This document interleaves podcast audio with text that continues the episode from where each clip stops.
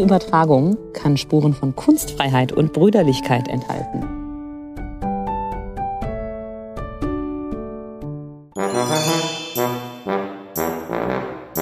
Herzlich willkommen zu Liebe Punkt Bayern, dem Podcast über Kultur, Reisen und Überraschungen in Bayern. Mein Name ist Etienne Anitsch. Heute ist alles ein bisschen anders. Ihr hört es, hinter uns zwitschert es, grillt es, fiebt es und piepst es. Wir sind nämlich draußen im Schlosspark von Schloss Nymphenburg. Und neben mir sitzt tatsächlich Stefan Hanitsch und ich bin Andrea Taudi. Schön, dass ihr da seid. Ja, liebe Französinnen, liebe Deutsche, liebe Bayern, liebe Europäer, es ist ein herrlicher Tag. Wir sitzen mitten im Schlosspark Nymphenburg und feiern die deutsch-französische Freundschaft. Das Herz der französisch-deutschen Freundschaft schlägt diesseits des Rheins in Bayern. Und deswegen haben wir heute natürlich gleich eine Doppelfolge. Und wir fangen aber an mit Schloss Nymphenburg. Man kann das besuchen mit Maske, bald auch wieder ohne Maske. Und wir haben einen Geheimtipp, auf dem wir gerade sitzen, nämlich die Parkbänke sind bei gutem Wetter rasch belegt. Und dann geht ihr einfach entlang des Beckens links umher und da ist ein Doppelbaum.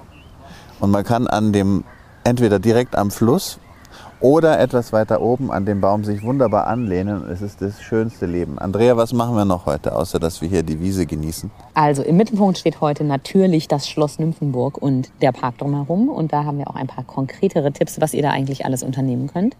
Wir sprechen über einen Herrn namens Montgelat, der Bayern so geprägt hat wie kaum ein anderer und der sich bis heute auf unser aller Alltag auswirkt. Wir gehen beim kleinen Alpinum diesmal ein wenig in die französischen Alpen und wir fragen uns, wohnt Gott hier vielleicht im Schloss Nymphenburg oder im Park? Gucken wir mal. Und Silbenschuss. Ah, den Silbenschuss haben wir auch noch. Silbenschuss. Ähm, das Weil ist äh, das Haar in der glauben heute nicht nur Buchstabensuppe. ein Haar aus der Buchstabensuppe, sondern gleich rupfen gleich ganze Bündel und kämpfen gegen die Sprachblähung. Gut, Legen wir los. legen wir los. Also Schloss Nymphenburg. Halb Japan war schon da. Falls ihr noch nicht dort wart, lasst es euch nicht entgehen. Im Sommer am schönsten, im Winter aber auch bezaubernd. In den Schlosspark kann man einfach hineinspazieren. Kostet keinen Eintritt, sondern lediglich die Anreise. Und dieses Schloss wurde gebaut oder angefangen zu bauen im 17. Jahrhundert. Und zwar nach dem Ende des Dreißigjährigen Kriegs, wo der Kurfürst Maximilian I., über den wir in der vergangenen Folge gesprochen haben oder in einer der vergangenen Folgen, wo es um den Dreißigjährigen Krieg ging, dessen Nachfolger war Ferdinand Maria, genannt der Friedfertige.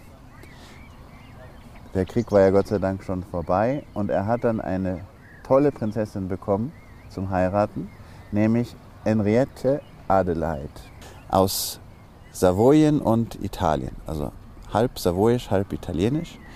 Und die Gute ist mit 16 gekommen nach München aus Italien, kannte das Schloss Alie bei Turin und war gelinde gesagt nicht amüsiert über was sie in München vorgefunden hat, zu der Zeit eher, also jedenfalls aus der Sicht der Norditaliener Karg und eine sehr kurze Geschichte. München ja überhaupt erst seit 1100 als Stadt oder Ort bekannt. Vorher einfach, da waren Mönche und haben ein Bier braut und das war halt, ja, hat Gott auch geschmeckt und dann war es das eigentlich schon. Und das heißt München.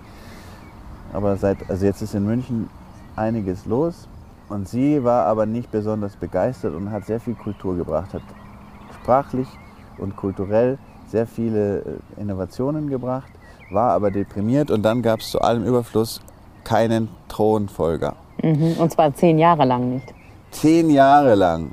Das ist, also ungeachtet dessen, dass es eine schöne Übung sein kann, ist es halt sehr lang, wenn das gesamte Kurfürstentum darauf wartet, dass die endlich dann den Thronfolger zum. Ja.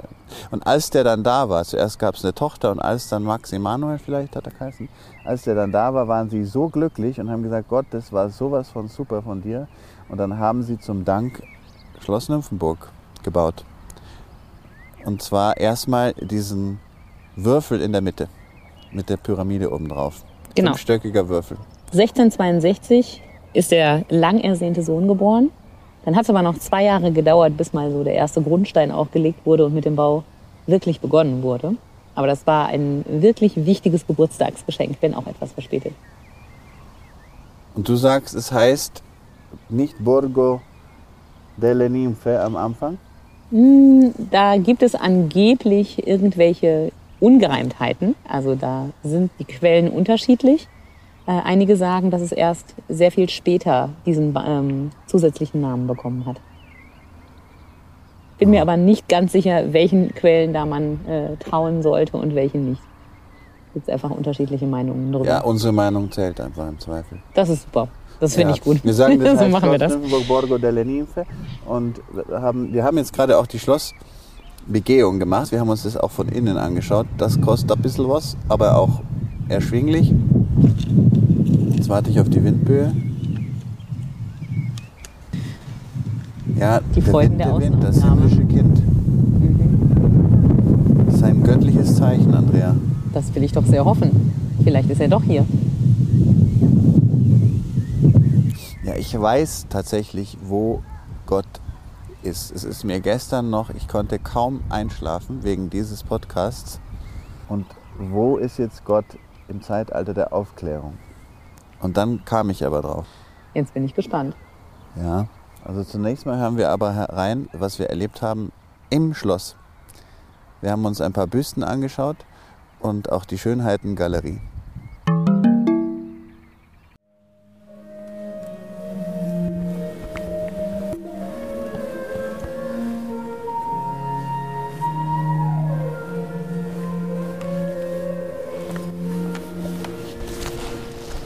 Geht's jetzt? Mir ist warm. Ja, mir auch. Geht es? Ja, Und? ja. Gut. Den Rucksack hinten. Es könnte sein, dass du dafür wieder Du, den nächsten Anschiss kriegst. Ich hab nur gedacht, ich sag's mal. äh, Boss, denk doch einfach. Mach ich doch. Ja, also für dich. Pfalz zwei Brücken. Hier gewohnt. Maria Amalia. Von Pfalz zwei Brücken. Ich rede mit dir. Ach so, ich wusste nicht, dass du noch dran Du bist. hast gedacht, ich rede mit mir selber? Ich habe gerade gedacht, du kommentierst das, was du gelesen hast. Ja, zu dir. Ich dachte, du brabbelst vor dich hin. Nein, ich brable zu dir. Okay, was hast du denn Maria gesagt denn? Amalia von Pfalz Brücken. Maria Amalia. Ja, Pfalz zwei Brücken ist natürlich, da kommen die Kinis her, Mm. unsere. Weil die bayerischen waren alle schon ausgebrannt. Der Max der erste Josef, vorher war er ja Kurfürst, Max der vierte Josef, ist von Pfalz zwei Brücken. Deswegen war er Franzos. Ach so. Oder er Die hat selber Rhein- gesagt, er ist ein Franzos. Die Rhein-Connection. Ja, genau. Ich finde, es hat ein bisschen was von Tanz der Vampire. Das stimmt. Sie könnte da mitmachen. Aber der Herr mit dem Hut auch. Könntest du deine Haare auch zu so einer Perücke formen? Von den Locken her ja, oder? Von den Locken her ja, aber da ist es ja alles gefaked. Da ist ja unten drunter noch jede Menge Füllwerk, damit die so voluminös aussehen. Das sind ja nicht alles echte Haare. Sie hatten aber auch kein Haarspray. Sie hatten kein Das Haarspray. sind Perücken. Ja, das weiß ich, aber bei den Frauen sind es oftmals keine. Aber aufgefüllt mit irgendwas. Genau. Da sind Schwämme drin und Schwämme? Ist ja praktisch. man, ja, also Schwämme sind insofern praktisch, weil du da Haarnadeln reinstecken kannst. Ja, aber auch Das jederzeit, dann, so wenn man sich mal waschen will, einmal im Jahr. Das haben die ja selten getan. Ja, eben. Aber dann hat man schon dabei. Ja.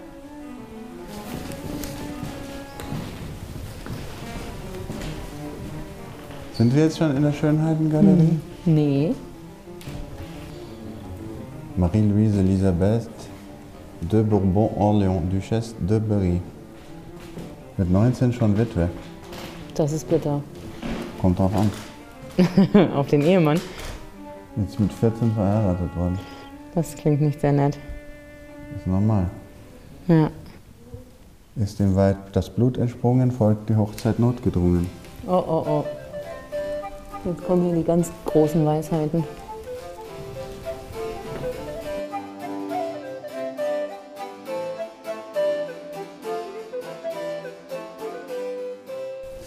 Jetzt sind wir im Zimmer, also Appartement der Kurfürstin Henriette Adelheid.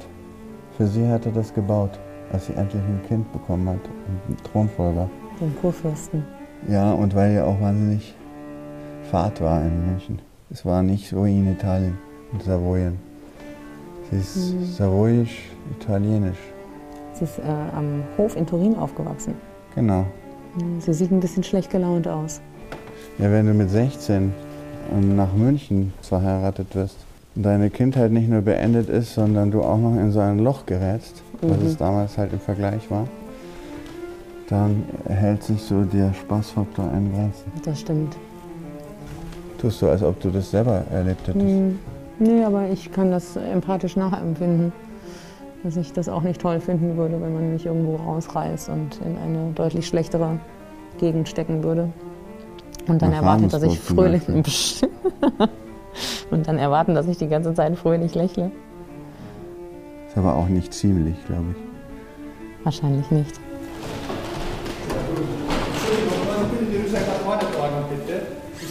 Rucksack, Rucksack nach vorne. Ja. Okay, das ist, Ist, ge ist Gewohnheit einfach. Ja, ich weiß, aber ist verboten. Ja. Warum, Warum eigentlich? eigentlich? Früher normalerweise wir haben Schließfächer. Kann man Schlüssel rein tun. Jetzt wegen Corona, damit die Kontakt mit dem Besuch haben, ist fast, ja. Immer nach vorne. Ah, okay. Umdrehen. Kein Aufstoß, was anderes. Oder andere, Ah, okay. Auch andere Besucher. Ja, okay. auch. Ah, okay. Okay, Also, verständlich. Auch. Ja, Okay. total nachvollziehbar. Ist ja okay, es ist einfach Gewohnheit, dass man den nach hinten Ja, macht. ne? genau. Okay, Rucksack nach vorne. Irgendwas wegen Ding, glaube ich. Achso, gehen wir hier wieder raus und dann in die andere Richtung, ne? Hier, das ist das, der erste Raum wieder. Okay.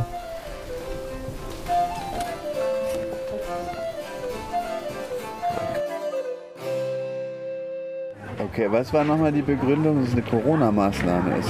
Nein, die Begründung war, dass du damit äh, andere Leute anrempelst und im schlimmsten Fall irgendwelche von den Ausstellungsstücken erwischt, weil das nach hinten so ausladend ist, dass wenn du dich umdrehst, du nicht merkst, dass du irgendwas anrempelst. Ich dachte, es war eine Corona-Schutzmaßnahme. um für Mindestabstand oder? Ja, dass man nicht. Bitte tragen Sie Oh, guck ein- mal die Schönheit und dann Meter bumpert man breit. direkt auf die Person drauf und so ist der Rucksack als Abstandspuffer dazu. Ja, nein. wäre aber sinnvoller, wenn jeder zweite, also wenn einer dann hinten trüge und einer auf dem Bauch. Die müssen aber auch in der gleichen Reihenfolge durch den Laden laufen, damit das funktioniert. Oder du musst halt mindestens einen Meter Ausladefläche haben. Aber was Rucksack. für Trampeltiere gehen da rein? Wenn die dann den Rucksack so wenig im Griff haben oder ihre eigene Körperbewegung, dass sie dann die Schönheiten abräumen oder was? Ja, offensichtlich. Äh, Oder diese Vase. Aber dafür nach- sind doch diese Seile. Für mich klingt das nach Der das stimmt nicht. Der hat gesagt Corona-Sicherheitsmaßnahme.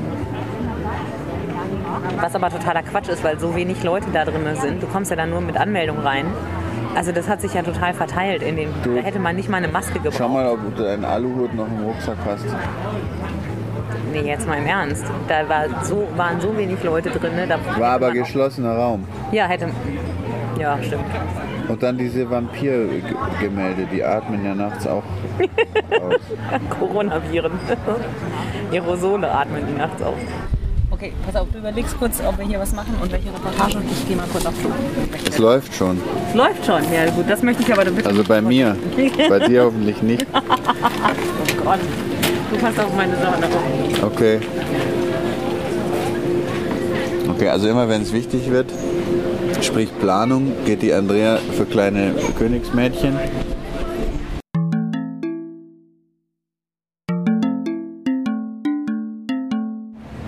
Ich habe bereits Gemeinheiten aufgesprochen, während du nicht da warst. Ich bin entsetzt und schockiert. Und ich habe nichts anderes erwartet.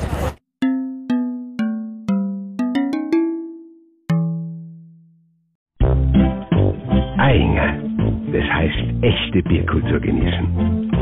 Die wohl bekannteste Privatbrauerei im Umland von München ist seit 130 Jahren im Familienbesitz. Da steht die Tradition an erster Stelle. Deshalb werden auch alle Bierspezialitäten ausschließlich mit Produkten aus der Region gebraut. Übrigens, wissen Sie eigentlich, wie viele Biere wir in Eigen haben? Nicht? Also, ein helles, ein altbayerisch dunkel, ein Jahrhundertbier, das naturtrübe Kellerbier, ein Pils, ein helles, dunkles und leichtes Weißbier, ein Zelebrator, die Kirterhalbe, ein Weizenbock und das Frühlingsbier. Neun Stammsorten und drei saisonale Spezialitäten. Wir haben für jede Zeit und jedermann das richtige Bier.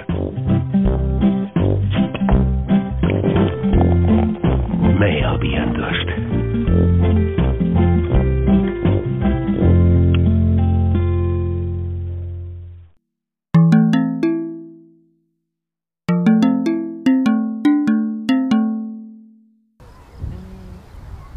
Lola Montes von den Schönheiten bestimmt ein- wahrscheinlich die spannendste Biografie. Die spanische Tänzerin weiß natürlich, jedes Kind ist eigentlich ihren und hat ein unfassbar spannendes Leben. Sie ist nicht gemacht gewesen für irgendwas allzu Stationäres. Jetzt warte ich wieder auf das himmlische Kind, dass es vorbei weht. Ja, die kleine Lola, vorher hieß sie anders, die kleine Lola Montes, das ist dann der Künstlername, aber wir nennen sie jetzt der Einfachheit halber Lola, hat zum Beispiel während eines Gottesdienstes mal in eine Perücke irgendwelche Dinge, eine Blume und alle Sachen versteckt bei einem Herrn, dessen Perücke sie sehr inspirierend fand. Nach sehr vielen spannenden Wendungen in ihrem Leben ist sie dann nach Bayern gekommen und da hat der König Ludwig I. ein Auge auf sie geworfen, aber nicht nur auf sie. Der Legende nach hat er als erstes gefragt, ob ihre Hupen echt sind und sie soll die dann rausge so präsentiert haben zum Beweis. Und sie konnte aber sehr viel mehr. Sie war sehr intelligent und hat, hat den König weiterhin darin bekräftigt, den Weg der Aufklärung zu gehen und nicht zu katholisch zu sein und hat sich mit sehr vielen Menschen auch verscherzt. Er fand sie aber super und hat ihr dann den Titel der Gräfin von Landsberg vermacht und eine Pension, die damit verbunden war. Später musste sie dann aber abhauen. Ich glaube, wegen den Revolutionswirren 1848. Aber jetzt nochmal ganz kurz zu Gott. Und zwar, er lebt einerseits in Bayern, vielleicht Sommerresidenz. Schloss Nymphenburg war Sommerresidenz der Wittelsbacher, des Herrschaftsgeschlechts in Bayern. Gott, aber haben wir jetzt eigentlich einen ganz kurzen Zeitsprung nochmal, weil Gott lebt nämlich möglicherweise in jedem von uns. Das ist eine verrückte Idee. Kommt aus dem 15. Jahrhundert. Pico della Mirandola hat gesagt, Gott hat uns nach seinem Ebenbild geschaffen.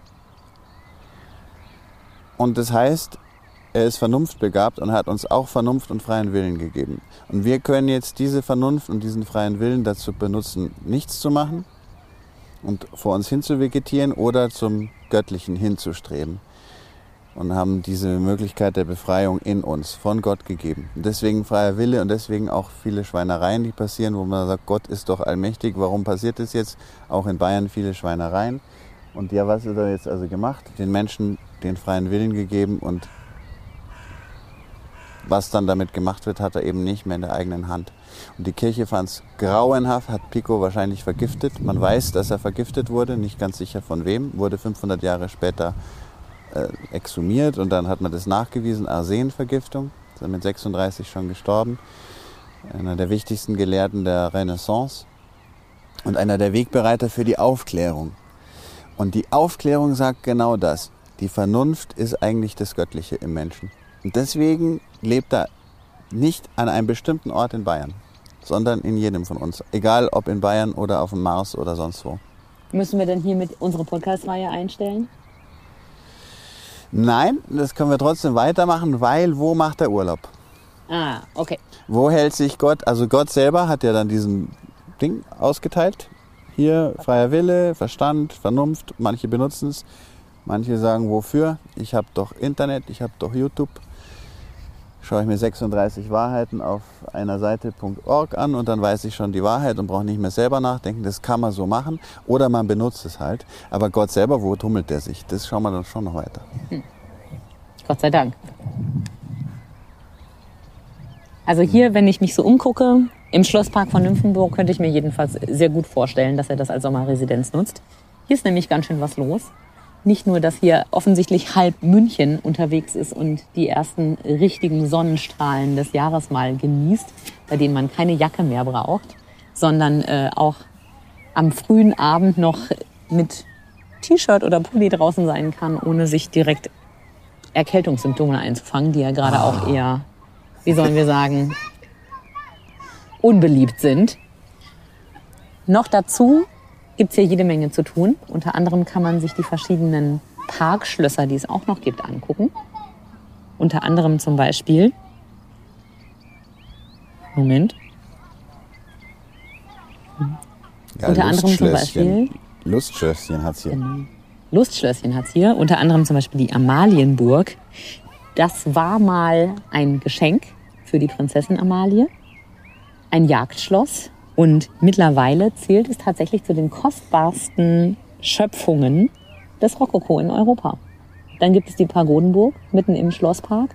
Da kann man so einfach dran vorbei spazieren, wenn man zum kleinen See läuft, an dem wir gerade sitzen. Und reinspazieren normalerweise Rein, auch. genau. Im Moment ist sie zu. Dem bösen C-Wort sei Dank ist gerade, ähm, ist auf jeden Fall empfehlenswert, vorher auf der Seite der Bayerischen Schlösser- und Seenverwaltung genau nachzugucken, was offen ist, was möglich ist und für was man eine Anmeldung braucht. Wer sich so wie wir durch das Schloss bewegen möchte und zum Beispiel die Lola Montes in der Galerie der Schönheiten anschauen möchte mit ihrer roten Blume im Haar, der braucht auf jeden Fall zumindest zurzeit noch eine Anmeldung vorher. Passt darauf bitte auf. Alles, was ihr dazu wissen wollt äh, und sollt, verlinken wir euch unten in der Beschreibung unter dem Podcast. Und wenn man dann schon mal hier ist, dann lohnt es sich ein bisschen mehr Zeit mitzubringen. Es gibt nämlich noch zwei andere, es gibt nämlich noch zwei Dinge, die man sich hier angucken kann. Das eine ist besonders für Leute wie mich spannend. Wer ein bisschen Beziehung zu Pferd und Reiterei hat, der kann sich das Marstallmuseum anschauen. Das ist eine Sammlung, die mindestens so bedeutend ist wie die in Wien. Und da kann man uralte Kutschen, Pferdeschlitten, Sättel, Ausrüstung betrachten, die es heute wahrscheinlich ähm, so manchem Reiter eiskalt den Rücken runterlaufen lässt, weil man Pferde heute ganz anders behandelt als damals. Aber es ist natürlich auch viel Protz und Prunk zu sehen. Goldene Kutschen, äh, eine, die zum Beispiel für eine Hochzeit gebaut wurde, die dann nie stattgefunden hat. Und im ersten Stock des Marstallmuseums gibt es auch noch das Porzellanmuseum. Porzellan war ja für viele Adlige damals auch eine ausgesprochen wichtige Handelsware. Und wer sein eigenes Porzellan hatte, der äh, konnte was auf sich halten, musste es nicht äh, importieren und teuer bezahlen. Und auch da gibt es eine eigene Sammlung im ersten Stock des Marstallmuseums. Auch die lohnt es sich anzugucken. Also hier im Schlosspark tatsächlich lebt sich's wie Gott in Frankreich.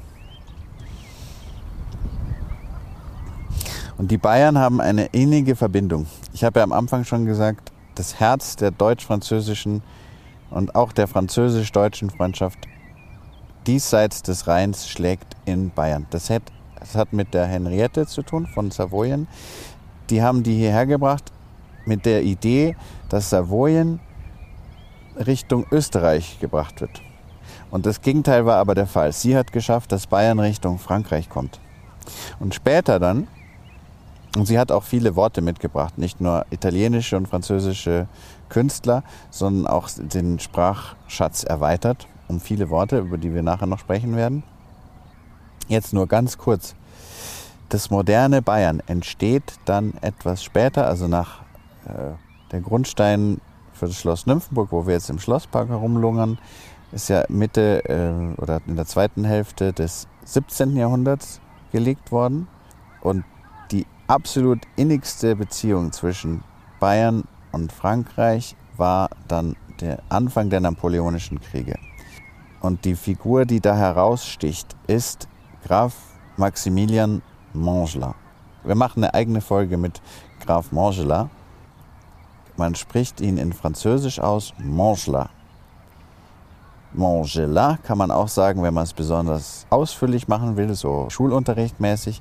Aber die Franzosen sagen Montgelat. Und was man auf keinen Fall sagen sollte, ist, äh, was man manchmal hört, wenn einer neu ist in München, dass er sagt, er fährt die Monte-Glas-Straße entlang. Das geht gar nicht. Das macht man nicht. Was man wissen sollte, wenn man in Bayern lebt, was hat dieser Mangela gemacht? Im Detail schaut es euch am besten an auf der Webseite der Mangela Gesellschaft, die verlinken wir natürlich in der Info. Aber in aller Kürze, er ist der Vater des modernen Bayern. Er war der Minister Nummer eins, der wichtigste Minister von, von dem Kurfürsten Max IV. Josef und der dann später der allererste König von Bayern wurde, Max I. Josef. Und Bayern ist sehr fortschrittlich. Das ist eines der Vorurteile, das preisen uns gerne dann entgegenschleudern. Die Bayern und oh, sagen wir mir. Die fortschrittlichste Region in deutschen Landen war Bayern, dank Mangela und seinem guten Verhältnis zu Max dem vierten Josef, später Max dem ersten Josef, unserem allerersten König, wie gesagt. Und er hat das moderne Bayern nicht erfunden. Das sind die Ideale der Aufklärung, dessen Kind er war, auch ein Illuminat. Mit die Illuminaten auch in Bayern gegründet, Adam Weishaupt. Karl Theodor, der Vorgänger von Max vierten Josef, fand es nicht so toll, hat ihn weggeschickt aber er kam dann wieder mit Max ersten Josef, der er ein Franzos dem eigenen Vernehmen nach war. Über den reden wir später noch.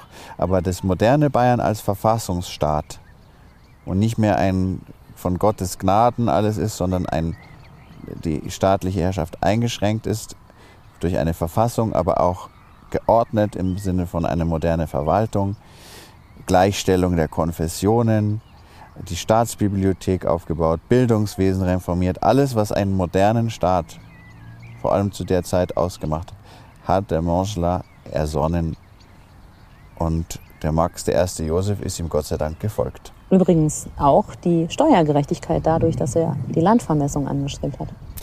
Richtig, Katasterwesen hat er eingeführt. Und die Frage ist, warum dann zum Beispiel der Otto, später König, der ja der, also der der Sohn, nee, der, der Sohn vom Ludwig, glaube ich, also jedenfalls dieser König, der in Griechenland auch regiert hat. Warum der das nicht dort mitgenommen hat, weil die haben wir bis heute kein Katasteramt, das weiß man dann nicht. Ob er es vergessen hat oder ob sie es dort nicht haben wollten, weiß man nicht. Ja, also wir sprechen über diese Geschichte noch mit dem Napoleon und mit dem Max dem ersten Josef und mit dem Mange dann noch in der Extra-Folge. Jetzt können wir aber gleich die französischen Festspiele mit dem kleinen Alpinum weiterführen, das heute ein Petit Cours Alpin ist, ein kleiner französisch Alpinkurs. Sehr schön. Merci. Merci ist eins davon. Es gibt Dutzende von französischen Begriffen im Bayerischen. Teilweise sind sie im Deutschen auch natürlich die ganze Grenze entlang sind viele Wörter hin und her gewandert. Ich blätter jetzt mal zu meinem Spickzettel. Also ganz viele Gut. Wörter sind ja auch aus dem Französischen eigentlich bei uns längst im Alltag angekommen. Mir fallen spontan ein Chaiselong, Trottoir für Bürgersteig wird auch noch manchmal gesagt, aber nicht mehr so häufig, glaube ich. Mhm. Und total üblich immer noch zum Beispiel Portemonnaie. Portemonnaie sagt man. Trottoir ist in Frankreich übrigens der Bahnsteig, nicht der Bürgersteig. Ah, das Spektakel ist ein Gallizismus. Bayerisch sagt man das jetzt weniger, rheinländisch sagt man Sacradi, das ist ein Fluch, kommt von Sacre Dieu. Mir gefällt sehr gut das Pochampal. Weißt du, was ein Pochampal ist? Nein, ich habe keine Ahnung. Ein Pochampal ist, das braucht man heute nicht mehr, weil wir haben alle Toiletten ah, mit der, fließendem äh, Wasser. Die, äh, der Chambre de Pont, äh, Pont de Chambre. Pont de Chambre, c'est vrai, das ist genau, das hat dann der Bayer gesagt, das ist ein Pochampal. Und hübsch ist natürlich ganz bekannt die Fisimatenten. Macht's keine Fisimatenten, also wenn ein Soldat gesagt hat. Dummheiten sind Fisimatenten. Ja, mhm. aber was heißt es eigentlich? Keine Ahnung. Entweder eine Dame des ältesten Gewerbes der Welt, hat einen Soldaten eingeladen. Visite ma tante, visite ma tante. Besuchen Sie mein Zelt. Oder der Soldat hat seinerseits eine wandernde Dame eingeladen, sein Soldatenzelt zu besuchen. Mhm. Und das aus Visite ma tante sind dann die fiese Matenten geworden. Ja.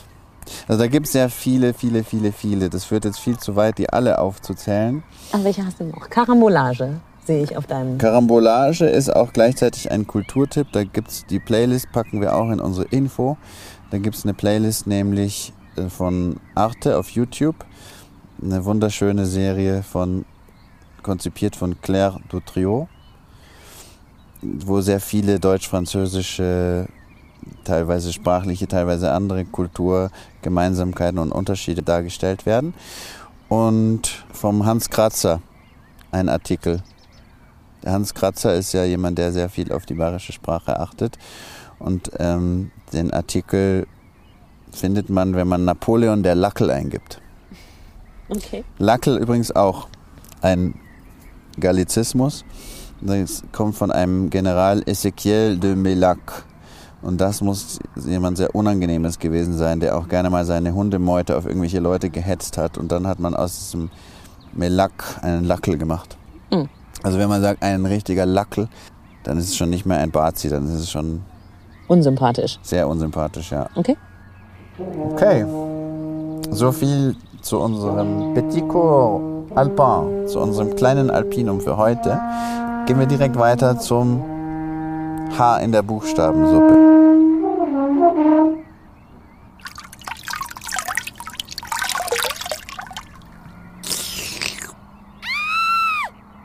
Da können wir diesmal ein ganzes Knäuel rausziehen.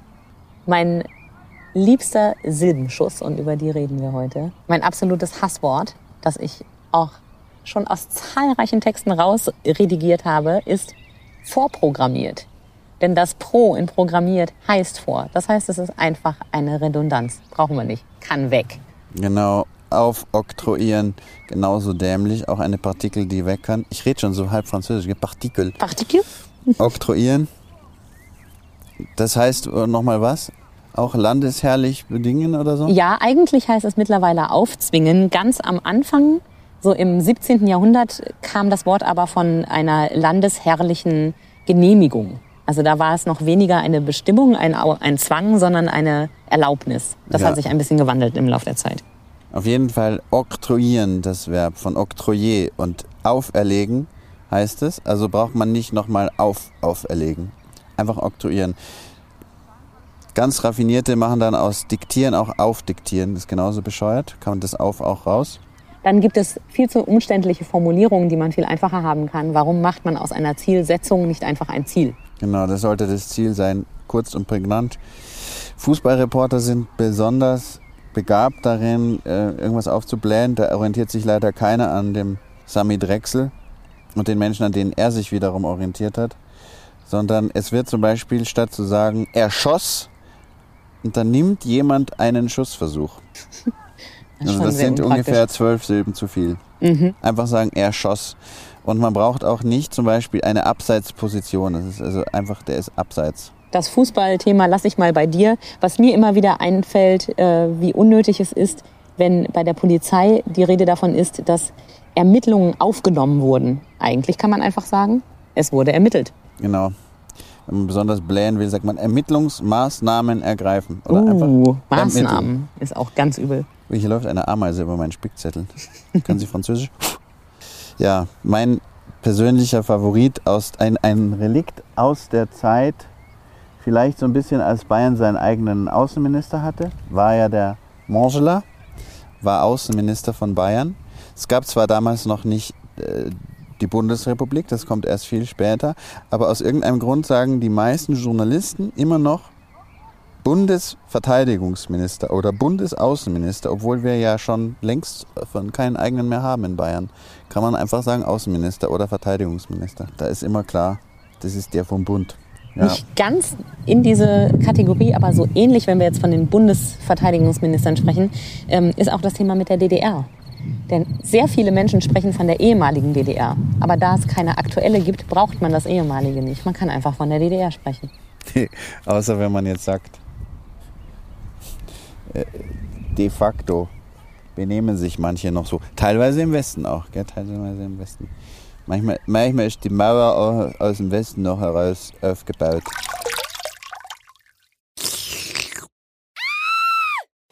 So genug Silben geschossen. Wir lustwandeln jetzt hier noch ein bisschen durch die Abendsonne im Schlosspark von Nymphenburg, schauen uns das Schloss im Abendlicht an und laden euch ein, äh, uns zu begleiten, wenn wir uns ein bisschen näher mit Herrn Moschela befassen und herausfinden, warum wir den in Bayern wirklich dringend gebraucht haben. Fertig, bis gleich.